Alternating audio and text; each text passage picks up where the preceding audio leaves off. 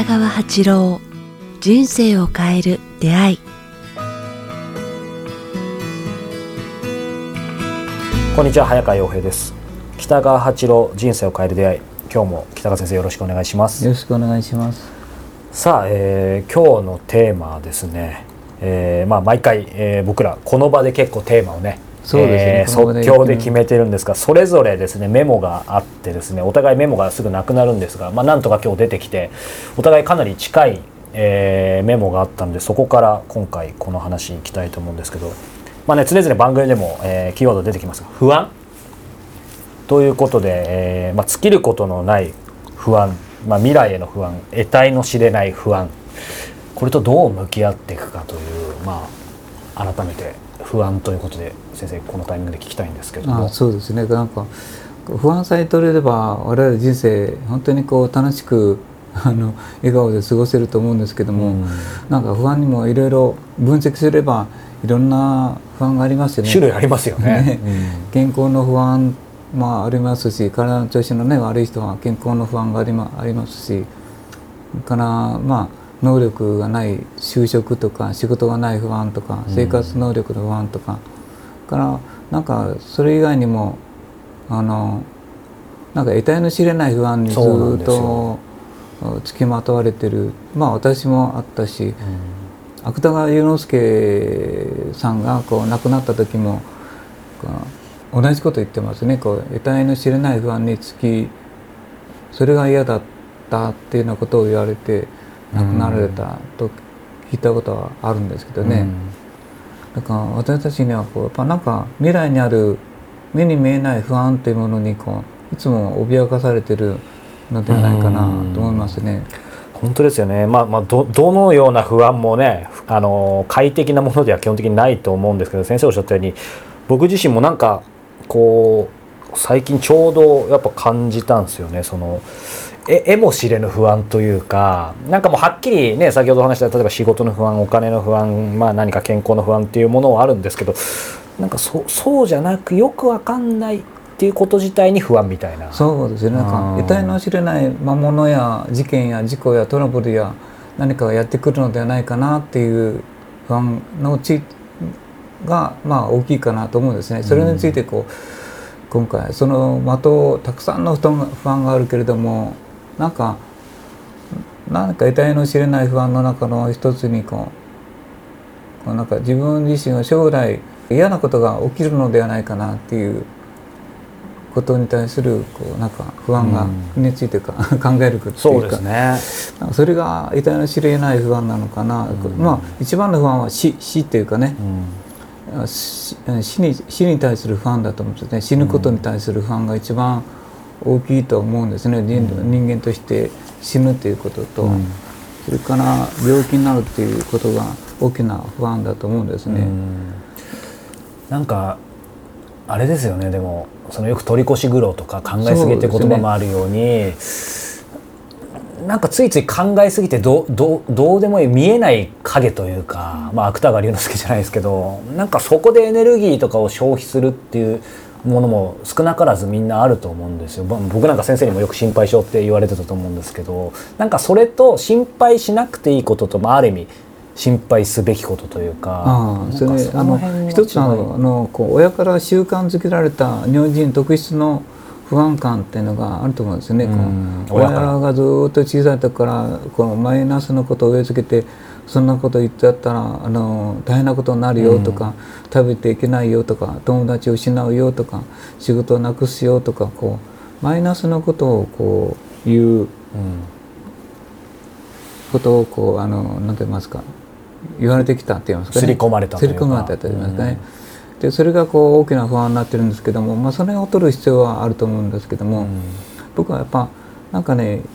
一つの不安あの方法としてはこう、はい。マイナスのことやなんとかあの取り除く一つの方法方法のしかないんですけどね。それはそのことを思った時にそれにこう罰をやるって言いますかねこう赤でこう。へ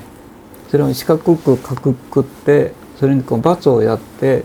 で今度はそれがうまくいった場面をこう描いてそれに白い丸をやる。もしくはうまくいった場面で場面を描きながらその白い枠の中でそのそれをイメージするって言いますかね。でそれに光を与える与えてうまくいってよかったっていうイメージ、うん、でまあ祝福されてるっていうか、はい、感覚守られてるっていう感覚をこうあの確認するっていうかね、うん、そういう方法はありますね。すごい具体的ですね。うんまあ、はっきり何かイメージできてるものが、まあ、良くないイメージだとしたらそれは×にして、まあ、ある意味反対側というかいいイメージを丸ってことですよね。それあのちょっとさらに聞きたいんですけど本当にイメージがすら湧かない不安ってあると思うんですよ。だからそれに対してはそのそれ全体をこう罰をしてしまうというかね。もうその真っ暗でよくわかんないなんか抽象的なものでもいいからそこに罰をする。でそれをで白くしてそれに明るい光を与えて、黄金の一条の光神の光が入ってるみたいな感じで、でそれがきれいに溶けてクリアな未来を見ればいいんじゃない？健康で順調で、みんなから祝福されて動画がされてたり拍手されてたり、長寿おめでとうと言われてるような場面とかなんか名誉を受けてる場面とか、うん、よかったねっていう場面を思い浮かべてそれをそのうん、その不安のグレグレーゾーンを突き抜けた向こうにある良き世界をイメージして、こうあの丸していくっていうかね、うん、という方はそれは何回も何回もやる。それがそっちの方が事実として受け入れるんだ。そっちなんだっていうふうに練習していくって言いますかね。でそこで私は守られてるっていうかね神から守られてる、うん、なんか分かんないけども大いなるものからまたもしくは先祖でもいいんですけど亡くなった父母でもいいけれどもから守られてるっていう感覚を持つといいと思うんですけどね。面白いですね。こうでもそれも習慣ですよね。こう、うん、それをやり続けて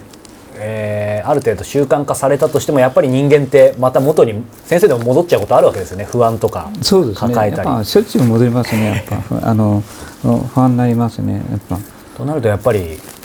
まあ、瞑想なんかのね習慣もそうですけどやっぱやっぱずっと続けることですよね、やっぱななかなかこ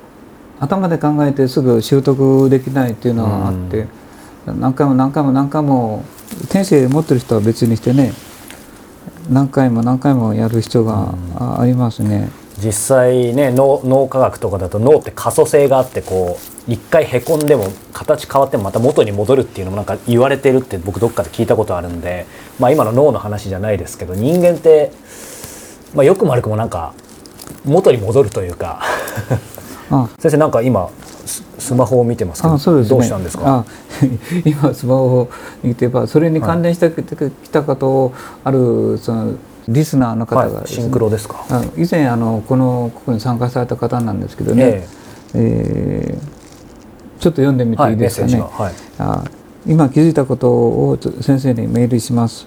で私はこうこのことに気づきましたっていうか私はあ嫌な思いをしたいしたくないのではなくて、うんえー、嬉しい幸せな思いで心いっぱいにしたかっただけでした。もうその後がいいんですね。私は心配したくないじゃなくて、うん、安心でいっぱいになりたいだけでした。私は嫌いな人を作りたくないんじゃなくて好きな人をたくさん増やしたいだけでした。ということに私はあの気が付いて今先生に伝えたくて今お知らせしました。すごいこの話してる瞬間にこの話。そうそうですね。これすいません皆さんやらやらせじゃないですよ本当に、えー、一人で感動して先生に伝えたくて、えー、ご連絡いただいたってことですね。連絡今いたしましたっていうふうに来たんですけどね。なんかこうあのこの言葉と一緒でこう私たちはいつもこうマイナスの嫌うというのはあなんかねあの反反対のことを幸せ嫌いというのの反対は幸せになりたいって同じことですもんね。うん、だからこう心配したくないというのは安心でいっぱいになりたいっていうことだから、いつも否定的な思念や行動や感情を取り入れるよりも肯定的な同じことで肯定的なこ取り入れればいいっていうことを今こう同じ、ね、あのこの方が知らせてきたあような感じがしますね。先生ね常々その例えば子供とかが出かける時に気をつけなさいじゃなくてね良い一日をとかっていうのとまあ同じことですよね。同じことですよね、笑顔で帰っておいでっていうのと楽しんでおいでっていうのと、なんかこの方が言われているように心配じゃなくて安心でいっぱい、そうですね。うん、そこをこう、まあ、最初は少し意識する必要あるかもしれないですけどやっぱ発想の転換というかそれ繰り返していくことで本当に変わっていけそうですね。嫌いな人を作りが多いんじゃなくてこう好きな人をたくさん作っていけばいいっていうかね、好きな友達をたくさん作っていけばいい増やしたいだけっていう思いっていうふうな、同じことなんだけども、あそのことに気づいたっていうのはもうこの方は素晴らしいと思うんですけどもや、っぱりその気づくことですね。うん最初は